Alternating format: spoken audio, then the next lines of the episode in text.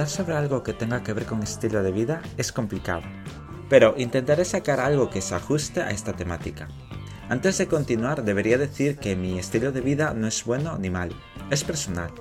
Quizás debería hacer más de lo que hago o debería ser ya quien se supone que iba a ser cuando me preguntaban, ¿qué vas a ser de mayor? Esa es la pregunta que voy a tratar en este podcast. Casi todos los miembros de nuestro entorno familiar se crean expectativas y deseos sobre los pequeños del hogar. Eso no es nada malo en absoluto. Es más, puede ayudar a definir mejor el perfil de una persona si cuenta con la orientación adecuada. Pero si esa motivación no está correcta, es probable que genere una frustración o indeterminación. Repito que es algo habitual y que lo hacemos con la mejor de nuestras intenciones. Yo mismo he caído en esa red de preguntar a los pequeños de la casa sobre si saben a lo que se van a dedicar. Quizás vemos que se les da bien algo y ya creemos que se decantarán por esa rama, sin saber que a lo mejor se les da bien hoy y mañana ya no, o que ahora les gusta esa actividad pero después la terminen odiando. Y todo esto me recuerda a mi propio periplo con esa pregunta. No sabía qué me gustaría hacer en un futuro, y sigo sin saberlo. Es más, no sabía ni lo que me gustaba en aquel momento. Pero en cierta manera me veía obligado a dar una respuesta, para que me dejaran seguir jugando.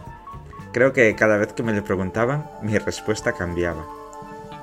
Años después, cuando llegó el momento de optar por una especialidad para el bachillerato, me incliné por la que me veía más capacitado, pero no por la que me gustaba o por la que me diera el acceso directo a la universidad. Pasé el bachillerato con más pena que gloria, pero lo pasé, y otra vez tuve que decidir una carrera de otra. El gran problema de decidir no es la decisión entre una y otra. Para mí la dificultad era saber de todas las carreras cuál creía que me iba a gustar y aparte la que me ayude a tener un futuro. Y también que les gustara a mis padres. Escogí a una carrera de cada familia, empresariales, ingeniería, ciencias, etc. Pasado el tiempo de resolución de solicitudes, me habían aceptado en una carrera de empresariales y tenía la posibilidad de que si esperaba también me aceptaran en alguna de ingeniería. Pero si el destino me puso esa primera en bandeja sería por algo. Comencé mi etapa universitaria como cualquier otro alumno, aprobaba y suspendía. Había asignaturas que me gustaban, otras las odiaba. Tenía profesores que se esforzaban en transmitir su conocimiento, muchos otros a los que les gustaba investigar, pero no tenían mucha idea de lo que conlleva dar clase. Al final tuve el grado, pero yo seguía con idea de que no estaba preparado para trabajar o el tipo de trabajo no me llamaba mucho la atención.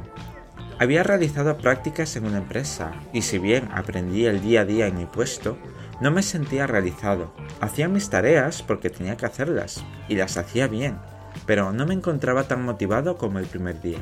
Después de esa experiencia laboral, preferí estudiar para una certificación profesional en algo relacionado con la digitalización, por los muchos puestos de trabajo y sueldos altos. Después de obtener la certificación con una nota muy buena, estuve de prácticas en otra empresa. Ahí me di cuenta de que tampoco me gustaba ese puesto, y no por la presión, sino porque yo no me veía preparado. Por otra parte, mi inexperiencia hace que pasen de mi perfil en páginas de empleo. Duele mucho cuando lees que a la empresa no le interesa tu currículum. Luego de aquello conseguí un trabajo en una empresa de publicidad y eventos, ocupando un puesto para el que no se requería mi titulación, pero se fijaron en mi perfil y les gustó.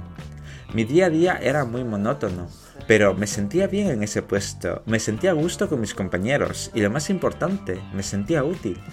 Podría haber empezado mi trayectoria laboral en aquella empresa, pero vino la pandemia y las dificultades para el sector de eventos. Además, la planificación global de mi puesto tenía una fecha de inicio y una fecha final. Al final me encuentro sin una actividad estable y con muchas ideas por realizar. Una de ellas es el emprendimiento y la otra es alimentar mi creatividad mediante la escritura y narración. Y aunque no lo parezca, estoy fomentando ambas actividades.